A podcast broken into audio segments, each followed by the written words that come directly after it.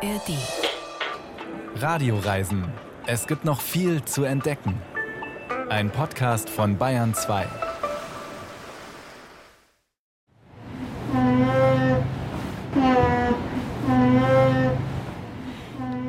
Dieses seltsame Geräusch, dieses Rufen, was kann das sein?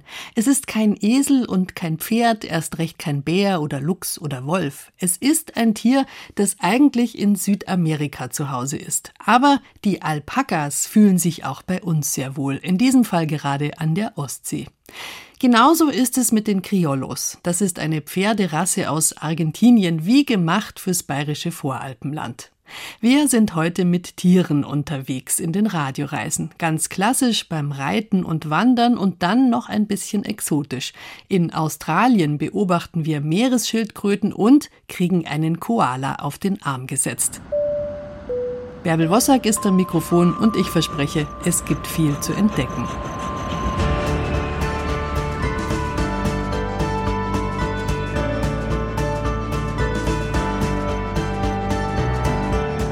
Wer einmal ein bisschen Zeit mit Alpakas verbracht hat, muss diese Tiere lieben.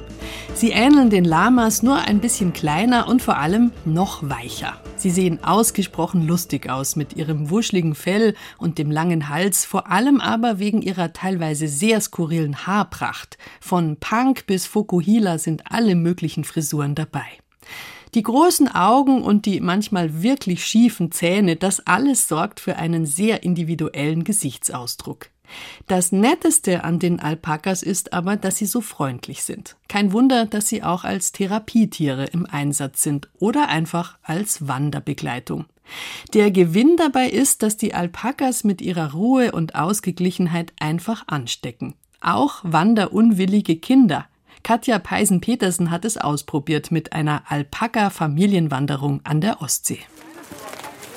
Da hat sich gerade jemand erschreckt. Oh Gott. Oh je.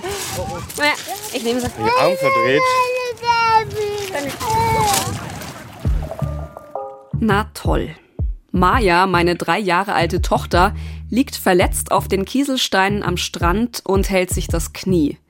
Und das alles, weil zwei Jungs sich nicht verstanden haben der Alpaka-Hengst Elvis und mein Mann Lukas.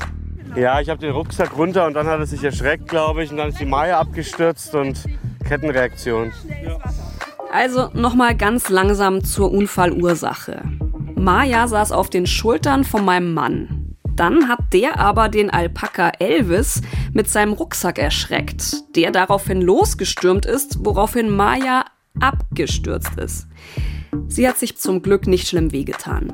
Aber für sie das mindestens gleich große Drama. Sand. In Schuh. Den tun wir nachher wieder raus. Nein, Mama. Nein, letztes fühlt sich unbequem. Und Elvis? Ja, was macht eigentlich Elvis, der stürmische Alpakamann? Elvis steht in der Ostsee, zusammen mit Bertie Vogts.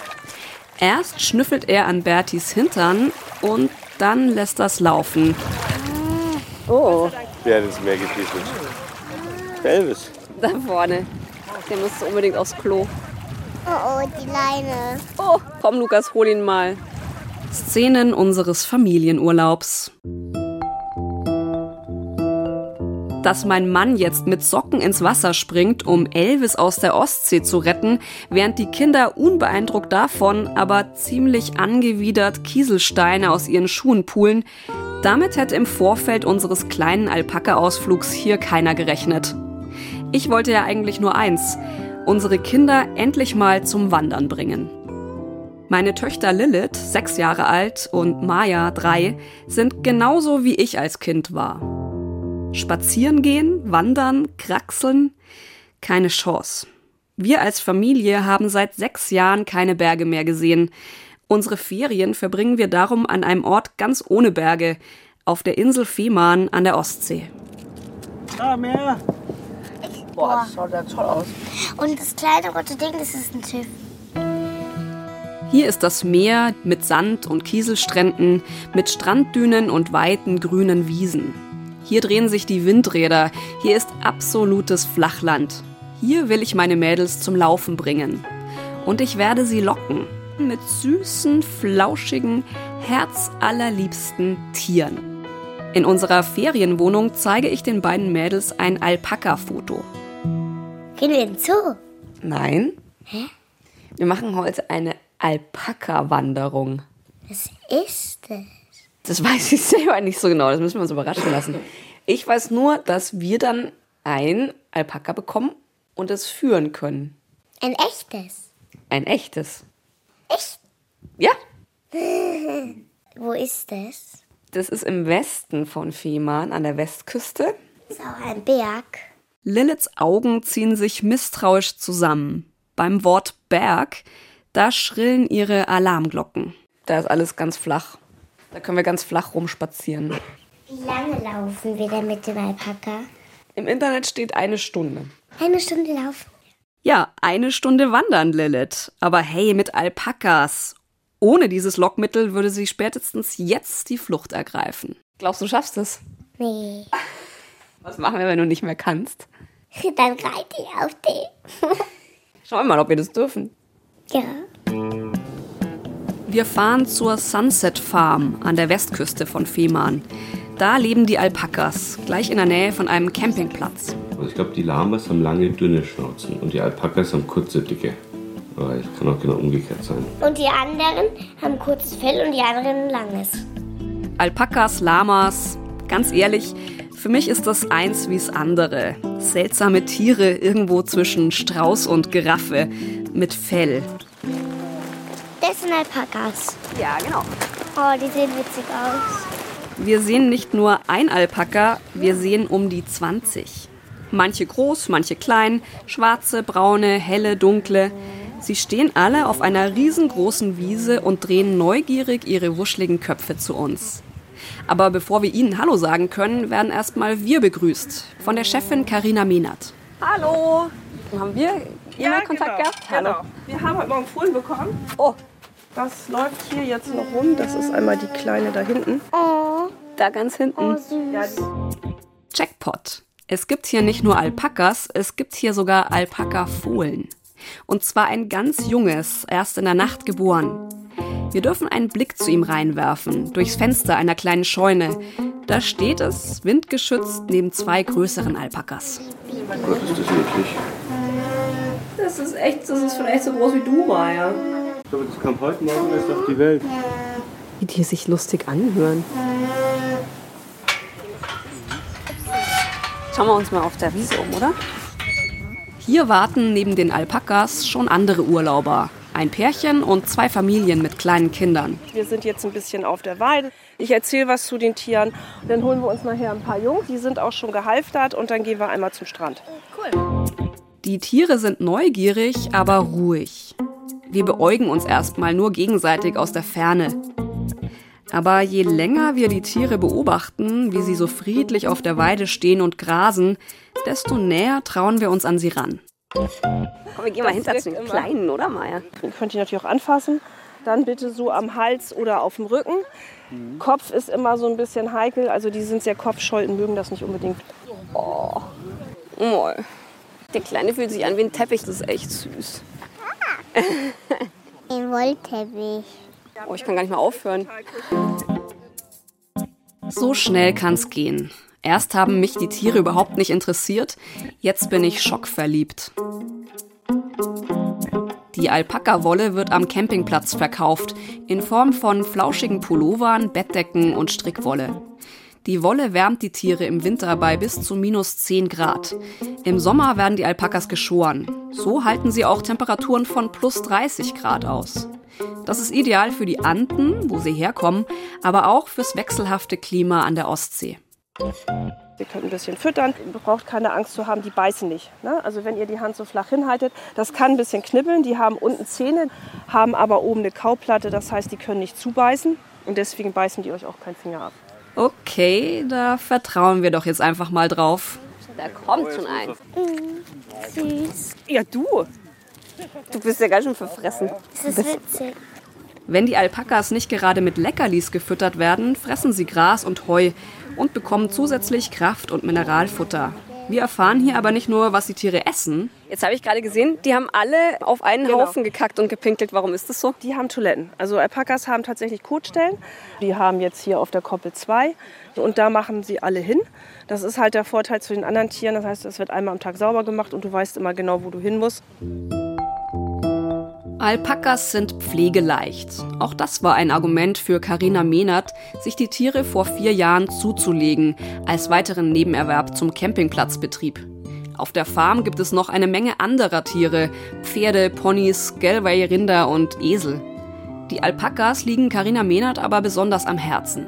Die sind ja sehr, sehr ausgeglichen, sehr ruhig. Und die fand ich einfach toll. Mein Mann hat gesagt, was willst du damit? Die machen ja nichts, die stehen ja nur rum.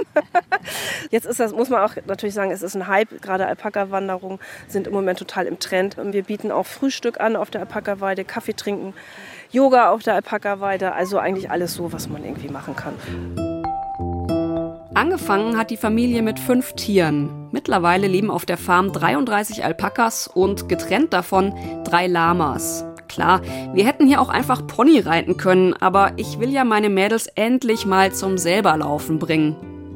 Wir lassen jetzt die Stuten allein und gehen auf einen anderen Teil der Weide. Die Jungs sind fertig zum Spazierengehen. Ja, kommt mal einmal raus, ihr Süßen. So, Tabasco wird heute unser Leittier sein. Ohne Leittier geht gar keiner. Und wenn man Pech hat und keiner will, dann stehen sie alle nebeneinander. Wir bekommen zwei Tiere in die Hand gedrückt. Mein Mann Lukas ein schwarzes, ich ein hellbraunes. Und zwar einmal Elvis. Das ist der mit den paar weißen Haaren. Hallo Elvis. Und das ist Bertie. Berti. Berti Vogt. has left the building. Elvis has left the building, aber das war's dann auch schon. Kaum haben wir das Gehege verlassen, bleibt Elvis stehen und schaut sich um. Ist er am Ende genauso wie meine Kinder? Zwei Schritte laufen, dann die Welt anschauen? Muss ich ihn am Ende auch noch tragen? Komm, wir gehen mal ein bisschen vor, vielleicht kommt er dann. Genau, ein bisschen die Leine ein bisschen kurz machen. Genau. So, und jetzt komm. Nicht nur Elvis läuft, meine große Tochter läuft auch. Aber so richtig entspannt ist es trotzdem nicht für uns beide. Müssen wir ein bisschen fester nehmen wahrscheinlich. Du bist locker. Wieso geht der jetzt da so rechts und wie kriege ich ihn wieder an die Seite? Hoppala. Jetzt ist er erschrocken. Lilith und ich müssen beim Führen auf einiges achten und wir haben Meinungsverschiedenheiten. Leine kurz nehmen oder lang, festziehen oder locker lassen? Und wie kriegen wir unseren Elvis jetzt weg von der vielbefahrenen Straße an den Wegrand? Wir müssen uns eingrooven. Aber dann, irgendwann, haben wir es raus. Wo ist denn der Strand? Wir gehen jetzt hier links. Ah ja. Darum gehen sie ein bisschen schneller jetzt, gell, weil der Strand kommt. Die baden so gern. Die mögen Wasser. Baden die da auch drin Werden wir gleich im Meer? sehen. Das ist jetzt ein Schotter. Und Mama geht jetzt schneller. Der, der läuft zu schnell, ich bin es nicht. Wir müssen hinter dem Elvis her. Der will baden. Merkst du es? Mama, halt fest. Ich halte fest. Schau, ich hab's hier. Halt besser fest. Und dann passiert's. Den Arm verdreht. Lukas dreht sich zu Elvis rum, der erschrickt. Maya fällt von Lukas Schulter.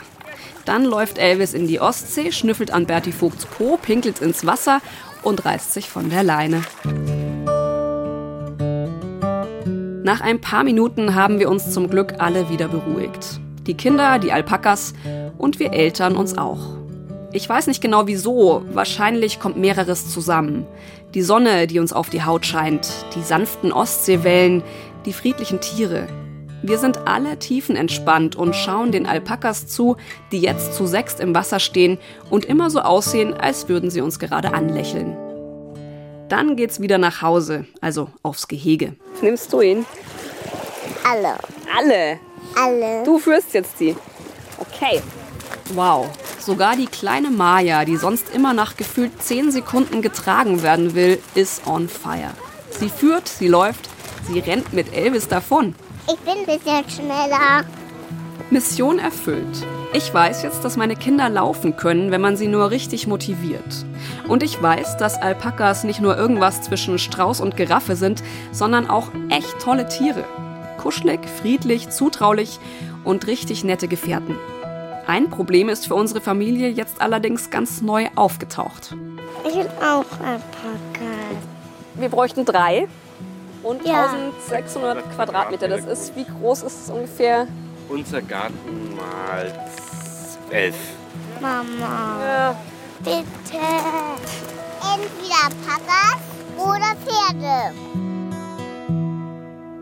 Ich kann nur sagen, so viel Platz brauchen die Alpakas auch wieder nicht. Mit einem großen Garten wäre das durchaus denkbar. Es muss halt nur ein neues Haus her. Also machbar ist es. Das werde ich Katjas Kindern aber lieber nicht verraten. Mit Tieren sind wir heute unterwegs und als erstes fällt einem da natürlich das Pferd ein. Denn schließlich ist das Haustier Pferd es gewohnt, dass es Menschen durch die Gegend trägt. Im Allgäu gibt es einen Pferdehof, der hat sich auf Criollos spezialisiert. Das sind die typischen Pferde der argentinischen Gauchos, der Rinderhüter. Weil sie so zäh und ausdauernd sind, kann man mit den Criollos auch die Alpen überqueren. Aber Laura Freisberg hat sich dann doch erstmal für einen Probeausflug entschieden. Denn dass sie als Kind viel auf Pferden unterwegs war, heißt noch lange nicht, dass ihre erwachsenen Oberschenkel das noch so einfach mitmachen. Auf ins Allgäu zu den Criollos von Erich Küffner. Die Estancia El Cazador liegt in einem Waldstück, nur wenige Meter vom riesigen Lechstausee entfernt. Ich bin mit einer Freundin hier. Wir beide ehemalige Pferdemädchen. Aber mit rosa Schleifchen hat das nichts zu tun. Reiten ist eine dreckige Angelegenheit. Es beginnt dreckig und es endet dreckig. Am Hals anfangen, am Kopf wollen wir nicht nichts machen, einfach so. Schon schön. Hauptsache ist da, dass in der Gurtlage, dass er da schön frei ist. ne? Picasso heißt der Wallach, dem ich die Dreckkruste vom Rücken bürste. Er ist Argentinier und mit sechs Jahren hier in das Grenzgebiet zwischen Ostallgäu und Oberbayern gekommen. Er lässt das Putzen mit nach hinten gelegten Ohren über sich ergehen.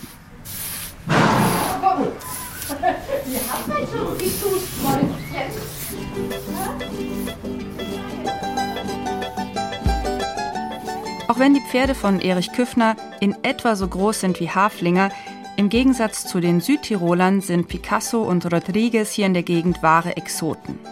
Meine Freundin Ann-Kathrin und ich sind schon mal auf solchen Pferden geritten. Vor einigen Jahren war das, in den Anden. Dort kommen die Tiere nämlich her, aus dem Land der Gauchos. Erich Küffner sieht selbst ein bisschen aus wie ein Gaucho. Mit Schnauzer, Cowboyhut aus Filz, kariertem Hemd und Weste. Pferderasse heißt Criollo, in, also nach Deutsch Criollo, in Südamerika Criollo, weil die die beiden L immer als SCH sprechen. Eigentlich ursprünglich sind es alles Spanier, die die Spanier rübergebracht haben mit den Einwanderern. Das sind halt sehr ausdauernde, rittige Pferde, weil sie drüben von den Gauchos ja auf unheimlich langen, weiten Strecken geritten werden und die haben sie über die lange Zeit dazu bewährt, dass sie halt sehr rittig sind und sehr zäh. Außer Erich Küffner und uns beiden ist noch Tami dabei. Sie trägt die gleiche graue Weste wie Erich mit dem Logo seiner Firma darauf und scheint sich im Stall und mit den Pferden bestens auszukennen. Mein Vorteil ist, dass ich hier vor Ort wohne, einfach ich komme aus Schwangau und dass man, glaube ich, jetzt zwischenzeitlich reiten wir sieben Jahre zusammen. Und in diesen sieben Jahren hat sie schon sehr viele Ausritte und vor allem eine Alpenüberquerung mitgemacht. Ja, also du kriegst eine wahnsinnige Verbundenheit mit dem Pferd. Also ich habe nach den sieben Tagen wirklich, ich habe fast Schwierigkeiten gehabt, es hört sich jetzt vielleicht blöd an, im Alltag Tritt zu empfinden. Wieder zurück, weil du so nur in der Natur bist und auf dem Pferd und große Verbundenheit. Es tut danach weh, das Pferd abzugeben. Die Homepage der Estancia habe ich vor einiger Zeit zufällig entdeckt, als ich mich an einen Traum aus meiner Kindheit erinnert habe. Damals wollte ich mit meinem Vater für zwei Wochen durch die kanadische Wildnis reiten. Pferde, Wälder, Lagerfeuer. Mein Vater ist gestorben und ich frage mich, ob ich bald zu alt für solche Aktionen bin oder zu ängstlich. Auf der Homepage der Estancia El Cazador steht, dass sie Ausritte durchs Voralpenland anbieten. Für zwei, drei Tage. Und sogar eine Alpenüberquerung mit dem Pferd kann man hier machen. Auf den kleinen Gaucho-Pferden durch die Berge. Das klingt nach einem großartigen Abenteuer, bei dem ich mich nicht vor Grizzlybären fürchten muss wie in Kanada oder erst mal stundenlang über den Atlantik fliegen, wie für einen Besuch bei den echten Gauchos. Erichs Frau Petra Küffner kümmert sich am Telefon um die Anmeldungen für die Ausritte. Und sie bremst mich erstmal aus. Sagen Sie, äh, würden Sie sagen, dass Sie eine gute Reiterin sind? Ja, ich bin früher viel geritten. Aber früher, das heißt genau genommen vor 20 Jahren. Fühlen Sie sich sicher auf dem Pferd? Also sind Sie in allen Gangarten sicher? Auch galoppieren ist kein Problem? Ja, schon. Und das verlernt man doch auch nicht, oder? Gut, das kommt schon mal vor, wenn es einer nicht so drauf hat, den tragen die halt rum. Ne? Aber so Pferde, die checken einen ab, was der drauf hat. Ne? Wenn jetzt so jemand kommt, ich habe einmal mit einem alten Kanadier trainiert und der hat immer gesagt, das Pferd merkt am Hingehen schon, was da für einer kommt und da ist was dran. Na gut, dann erstmal nur eine kleine Tour, ein paar Stunden zum Abchecken. Die Alpen werden wir heute also nur aus der Entfernung sehen. Es wird aufgesattelt. Mit einer dicken Decke und dem schweren Westernsattel mit Knauf. Bevor es losgeht, gibt uns Erich Küffner noch eine Bedienungsanleitung für seine Pferde. Wenn du einhändig reitest, überschlagene Zügel, das heißt so wie sie jetzt sind, die Arbeitsreiter reiten die Zügel auf einer Seite so. Jetzt kannst du mit einer Hand das Pferd bedienen. Nachgeben oder herholen brauchst die zweite Hand nicht. Ne?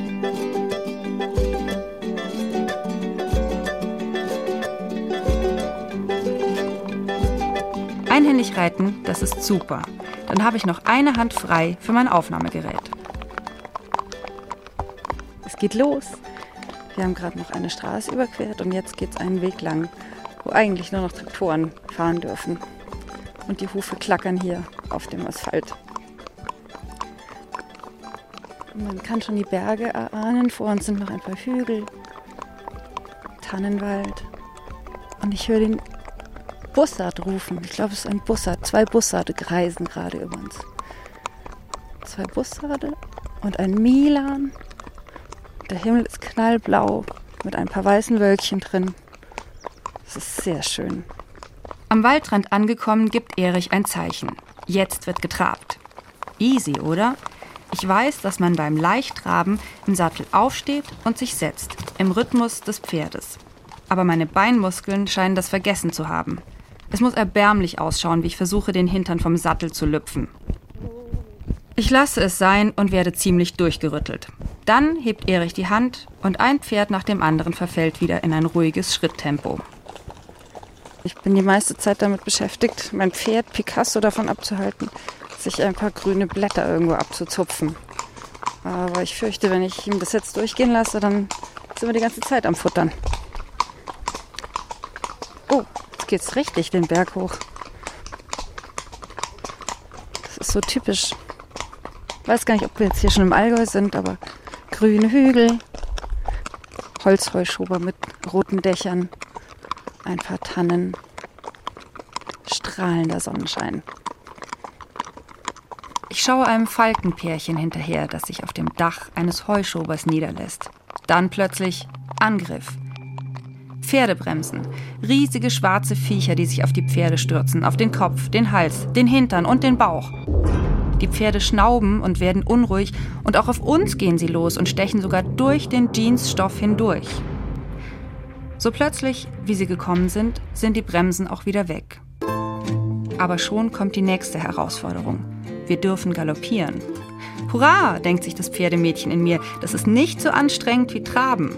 Ein kurzes Antippen mit den Fersen und der gemütliche Picasso rennt los. Nur mit viel Anstrengung kann ich mich im Sattel halten, ohne völlig durchgeschüttelt zu werden. Aber es geht. Ich habe es nicht verlernt.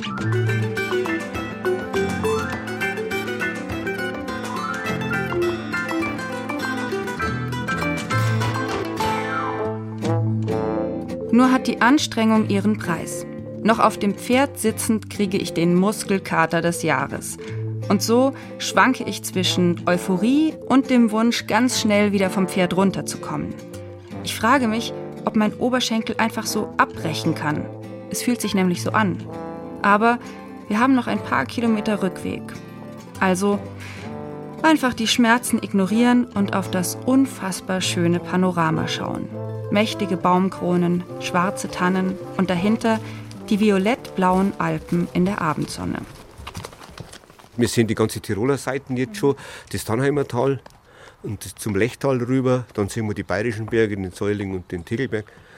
Alles bis raus, bis fast zum Gründen, der Wächter des Allgäus. Wenn man nach rechts rüber, nach Westen weitergeht, Fronten, Gründen, wir haben praktisch die ganze Alpenkette vor uns. Haben wir fast vor der Haustür. Das der einzige Nachteil ist, dass es sehr viele wissen, dass wir mittlerweile schon einen Ansturm haben von Gästen, auch, also rundherum Radlfahrer und viel Touristen und äh, Neuerholer.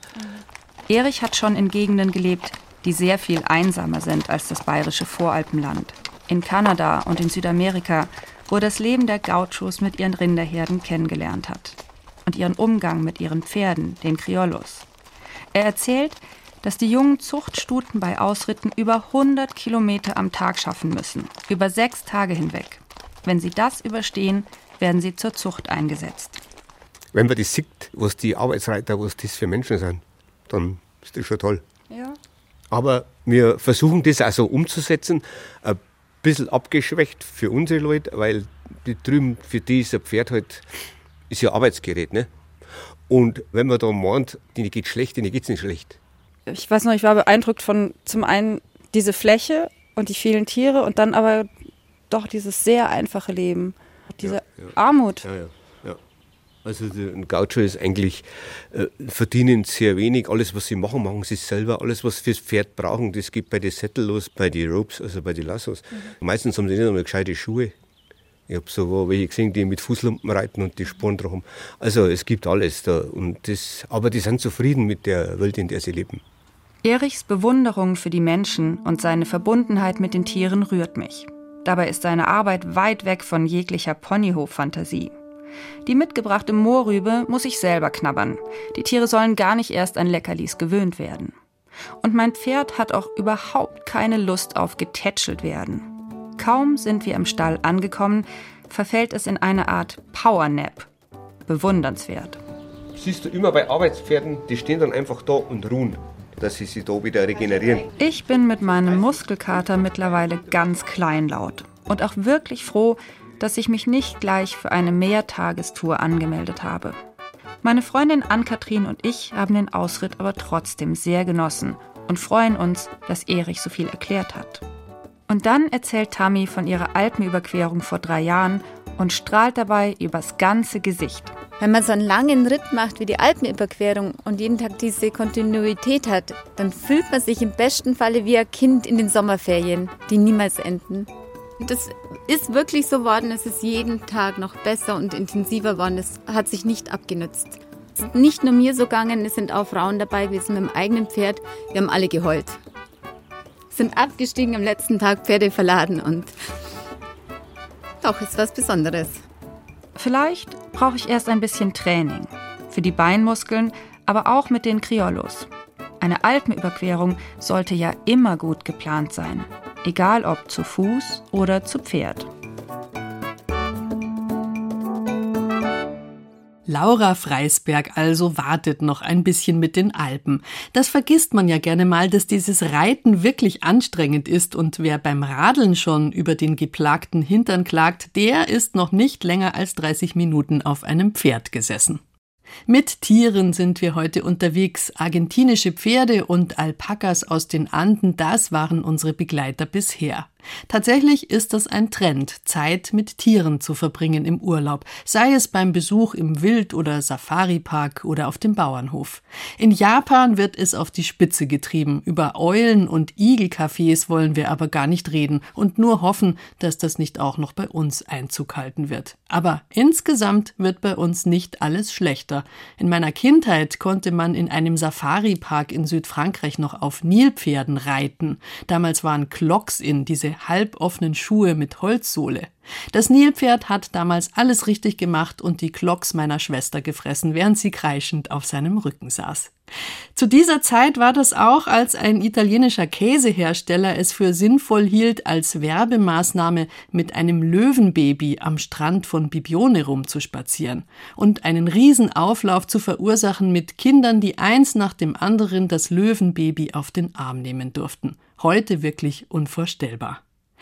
Es hat sich also viel geändert, aber immer noch ist es wichtig zu schauen, ist das in Ordnung, was da mit den Tieren passiert, nur damit ich als Tourist ein Erlebnis und schicke Fotos bekomme. Wir haben bei Lea Schmitz vom Tierschutzbund gefragt, was da zu beachten ist beim Urlaub mit Tieren. Denn dass es da immer mehr Nachfrage gibt, das merkt auch der Tierschutzbund.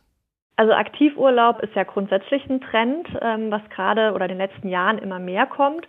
Und das dann zu kombinieren, auch noch mit Tieren, die einen dann begleiten, das ist schon eine Sache, die mehr geworden ist in den letzten Jahren und äh, wo, glaube ich, viele Menschen drauf anspringen und was natürlich auch grundsätzlich eine schöne Sache ist, wenn man einfach unterwegs ist draußen in der Natur und wenn dann Tiere mit dabei sind.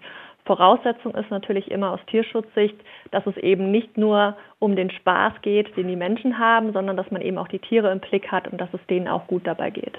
Also nicht nur an den eigenen Spaß denken, sondern an die beteiligten Tiere. Siehe Nilpferd und Löwenbaby, das war nicht immer selbstverständlich.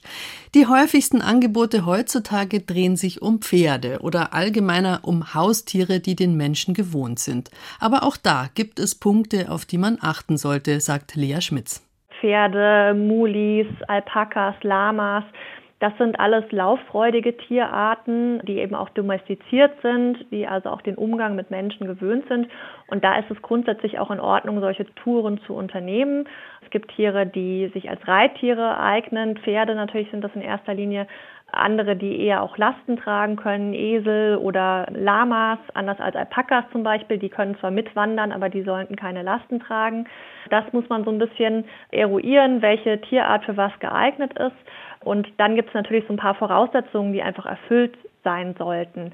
Also die Tiere, die sowas mitmachen, die sollten eben von den Anbietern langsam daran geführt werden.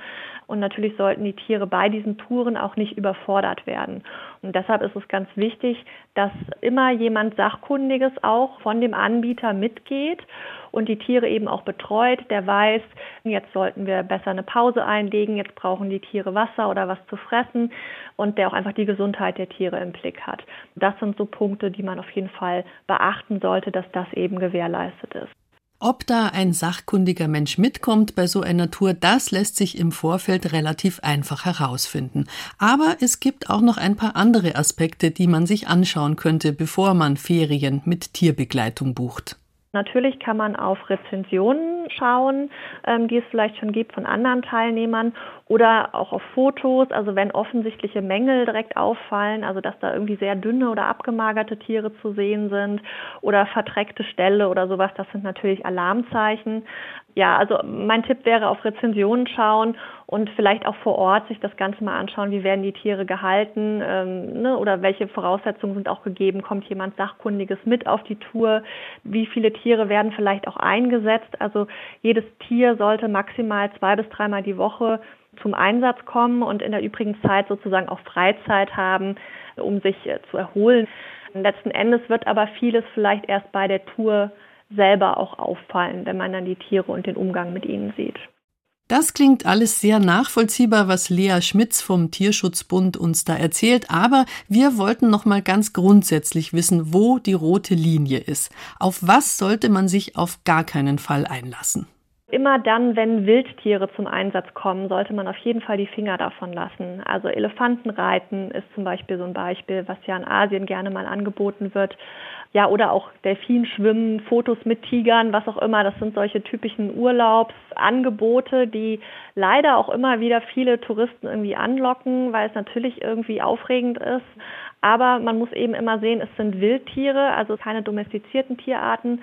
Für die ist es immer Stress, dieser direkte Umgang mit Menschen. Und zum Teil werden die eben auch mit Gewalt bei Elefanten beispielsweise in diese Situation gebracht, dass die sich überhaupt dazu bewegen lassen, quasi Menschen auf ihrem Rücken reiten zu lassen. Also bis die Tiere dahin gebracht werden, erfahren sie eben auch sehr viel Druck und auch Gewalt. Deshalb auf jeden Fall von solchen Angeboten mit Wildtieren lieber absehen und dann vielleicht lieber die Pferdetour oder die Tour mit den Alpakas oder den Mulis machen. Das ist das Fazit von Lea Schmitz vom Tierschutzbund. Finger weg von Wildtieren, für die der Kontakt mit Menschen Stress bedeutet. Also auf keinen Fall Nilpferd reiten und erst recht kein Löwenbaby streicheln. In ein paar ausgesuchten Fällen kann es aber doch vorsichtig funktionieren, wenn man die Tiere gar nicht stört, zum Beispiel. In Australien hat Nicole Ficucello zwei Tierbegegnungen gehabt, die vielleicht sogar dazu beitragen, dass es dieser Gattung am Ende besser geht. Beide, die Meeresschildkröte und der Koala, sind bedroht in freier Wildbahn. Aber es gibt Menschen, die sich intensiv für sie einsetzen. Meeresschildkröte und Koala, das waren Nummer eins und Nummer zwei auf der Liste der Tiere, die Nicole in Australien sehen wollte. Bei Nummer drei hat sie leider ziemlich schlechte Erfahrungen gemacht. Obwohl es ungefähr 50 Millionen Kängurus gibt in Australien, ist es gar nicht so einfach, einem zu begegnen, jedenfalls einem lebendigen. Geh nach Australien, haben sie gesagt. Da wimmelt es nur so vor Kängurus, haben sie gesagt. Jetzt fahre ich schon seit drei Tagen mit dem Auto quer durch Queensland, dem zweitgrößten Bundesstaat im Nordosten von Australien, und die einzigen Tiere, die ich bisher gesehen habe, sind tot. Mücken an der Windschutzscheibe und Kängurukadaver am Straßenrand, sogenannter Roadkill.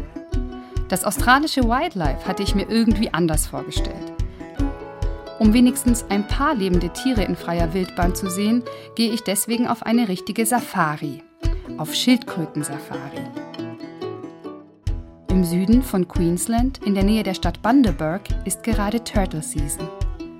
Jedes Jahr riechen Meeresschildkröten an den Strand von Monreppers, um hier ihre Eier zu legen. Aus Angst vor Feinden kommen die Weibchen immer nur nachts.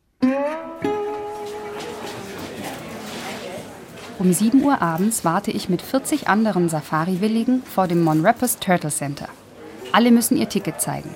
Dann setzen wir uns in ein überdachtes Amphitheater. Rangerin Nikki erklärt uns, wie die Safari heute Nacht ablaufen wird. So as we speak, we have rangers and volunteers down the beach patrolling, looking for turtles. Während wir hier sitzen, suchen Ranger und Freiwillige am Strand nach Schildkröten. Wir warten auf wilde Tiere, deswegen wissen wir nicht, wann und ob überhaupt welche kommen werden. Bis es soweit ist, erklären wir euch ein bisschen was zu den Tieren. Sobald eine Schildkröte an den Strand kommt, bekommen wir die Info über Funk und dann machen wir uns auf den Weg. Aber erstmal gibt es ein Video. Wir erfahren, dass es Schildkröten schon seit 200 Millionen Jahren auf der Erde gibt, dass es weltweit sieben verschiedene Arten von Meeresschildkröten gibt und dass drei davon hier am südlichen Ende des Great Barrier Reefs ihre Eier legen. Die Tiere sind extrem lichtempfindlich. Deswegen müssen wir am Strand später unbedingt alle Kameras, Taschenlampen und Handys ausmachen. Unterhalten dürfen wir uns aber trotzdem. Meeresschildkröten können an Land nämlich nicht gut hören. Sie haben keine außenliegenden Ohren wie wir. Sie hören in einer viel tieferen Frequenz. Wart ihr schon mal unter Wasser in einem Pool und habt gehört, wie etwas Schweres auf den Boden schlägt? Das ist die Art von Geräusch, die Sie hören. Unsere Stimmen sind mehr wie ein Rauschen für sie.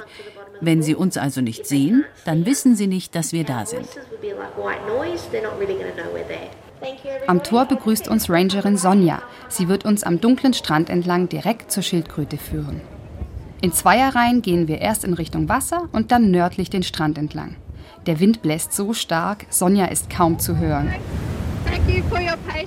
Danke für eure Geduld. Es war heute etwas schwieriger, unser Mädchen zu finden. Ich denke, sie möchte gerade noch etwas Privatsphäre haben. In diesem Moment ist sie oben auf den Dünen und hat angefangen, ein Loch für ihre Eier zu buddeln. Wenn sie fertig ist, können wir hingehen und uns hinter sie stellen. Aber wir müssen dann immer noch aufpassen, dass sie uns nicht sieht. Gar nicht so einfach bei einer Gruppe von 40 Leuten, die im Dunkeln am Strand entlang tapsen. Sonja nimmt uns deswegen einzeln mit zur Schildkröte und platziert uns hinter ihr. Als ich ankomme, ist das Tier schon dabei, Eier zu legen. Das Hinterteil bewegt sich langsam hoch und runter, wie ein Schiff auf hoher See. Sonja schaltet ihre Stirnlampe an und untersucht das Tier. Sie schaut, ob es gesund ist, misst es mit einem Maßband und kontrolliert, ob es schon eine Markierung hat. Wie beim Tierarzt hält sie dafür ein Lesegerät an die Haut. Und tatsächlich, das Tier hat eine Nummer. QA9964 war zum letzten Mal 2014 hier am Strand. Es ist eine Flatback-Schildkröte, eine sogenannte australische Suppenschildkröte. Nachdem QA9964 alle Eier gelegt hat, schaufelt sie mit den Hinterbeinen rhythmisch Sand in das Loch. Dann macht sie sich auf den Rückweg. Wenn die Schildkröte durch den Sand wartet, sieht es aus, als wäre ein großer Traktor durchgefahren. Sie bewegt sich ganz gemütlich jetzt in Richtung Wasser und unsere Riesengruppe, also fast 50 Leute, folgen ihr wie bei so einer Prozession. Jetzt hat sie gleich das Wasser erreicht. Und jetzt kommt die Welle und nimmt sie mit und jetzt hat sie es geschafft. Ab jetzt kann sie schwimmen. Wäre schön, wenn Frauen im Kreissaal auch so einen Applaus bekommen würden. Für uns ist die Safari noch nicht vorbei. Wir gehen jetzt zurück zu den Eiern. Die Forscher haben jetzt das Loch wieder ausgegraben und holen jedes Ei einzeln raus. Und die sehen aus wie kleine Tischtennisbälle. 64 Eier hat die Schildkröte hier gelegt. Und die packen sie jetzt ganz vorsichtig in so ein kleines Körbchen, das mit Sand ausgelegt ist. Die Forscherin nimmt wirklich jedes Ei einzeln mit zwei Fingern, ganz vorsichtig.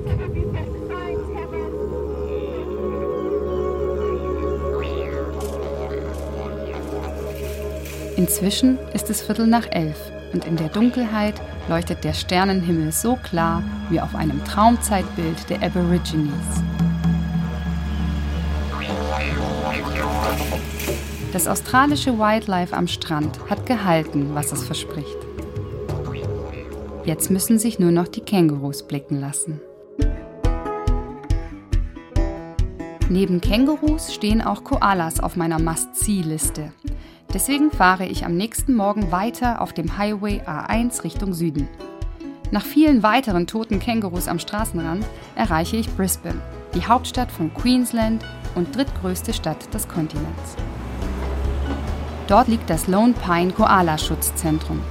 Seit 1927 werden dort Koalas gehalten. Fast alle Tiere sind dort geboren. Ich will auf keinen Fall eine tierschutzrechtlich bedenkliche Touristenattraktion unterstützen. Deswegen treffe ich vorher Deborah Tubbard. Sie ist die Geschäftsführerin der Australian Koala Foundation, einer NGO, die sich dem Schutz der Tiere verschrieben hat. Für Anhänger und Kritiker ist sie die Koala-Frau. Von ihr will ich wissen, ob es eine gute Idee ist, Lone Pine zu besuchen.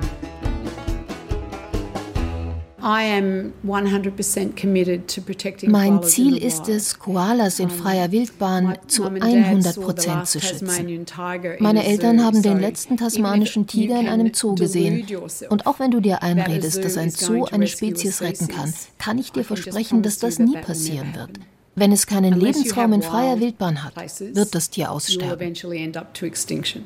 Trotzdem rät sie mir nicht davon ab, Lone Pine zu besuchen. Du wirst dahin schmelzen, wenn du morgen Koalas siehst.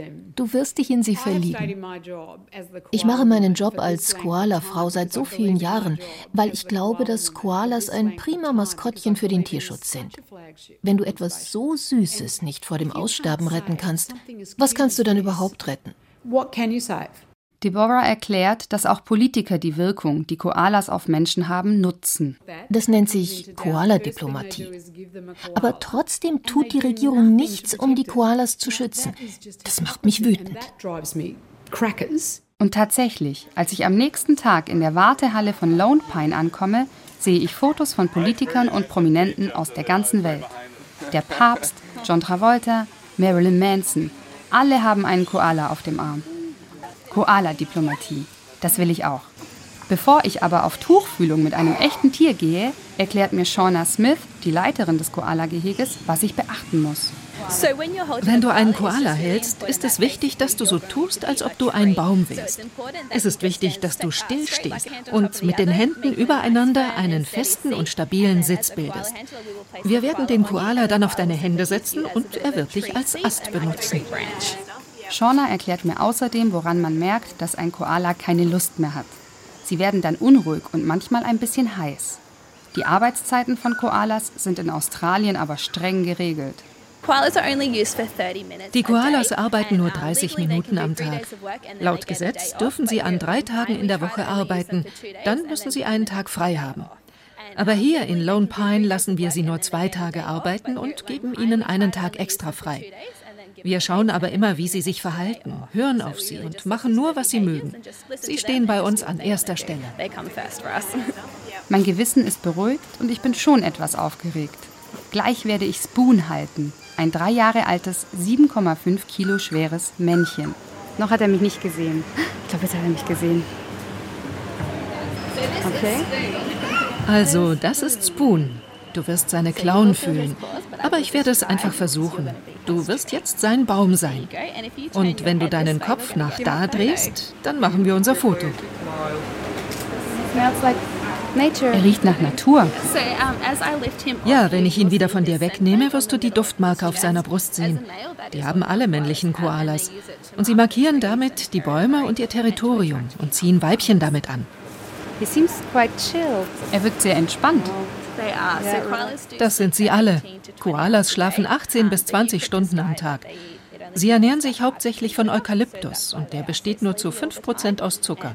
Deswegen sind sie immer müde und verbringen die meiste Zeit mit Schlafen.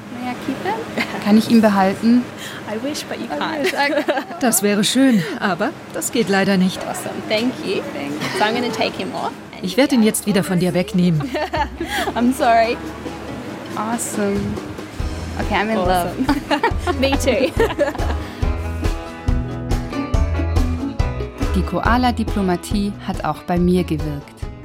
Ich habe zwar immer noch keine Kängurus in freier Wildbahn gesehen, aber am Ende meiner Reise durch Queensland denke ich, wer braucht schon Kängurus, wenn er einen Koala halten kann?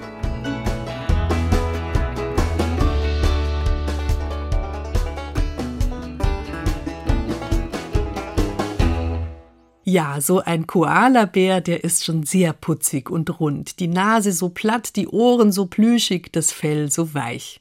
Ein Känguru dagegen ist eher sperrig und kantig und auch nicht gerade verkuschelt. Also, wir halten uns in sicherer Entfernung von der Meeresschildkröte, verlieben uns in den Koala und hoffen, dass es deswegen so viele Straßenverkehrsopfer unter Kängurus gibt, weil einfach dermaßen viele herumspringen.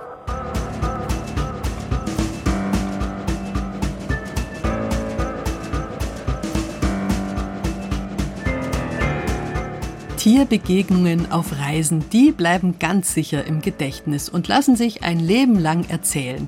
Ich bin zum Beispiel mal einem riesigen Walhai begegnet. Das lässt passionierte Taucherinnen und Taucher jederzeit vor Neid erblassen. Und es ist auch sehr unfair. Andere haben nach hunderten Tauchgängen keinen Walhai gesehen, während ich ohne jedes Zutun oder irgendeine Kompetenz meinerseits beinahe draufgeplumpst wäre. Das riesige, völlig ungefährliche Tier war halt einfach gerade gerade direkt neben dem Boot. Glück gehört also auch dazu, bei der Begegnung mit wilden Tieren jedenfalls. Um weitere Reisen mit Überraschungen zu erleben, brauchen Sie kein besonderes Glück, sondern nur eine klitzekleine Tat, nämlich den Radioreisen Podcast suchen. Den finden Sie in der ARD Audiothek und überall, wo es Podcasts gibt. Am Mikrofon war Tauchlegende Bärbel Wossack.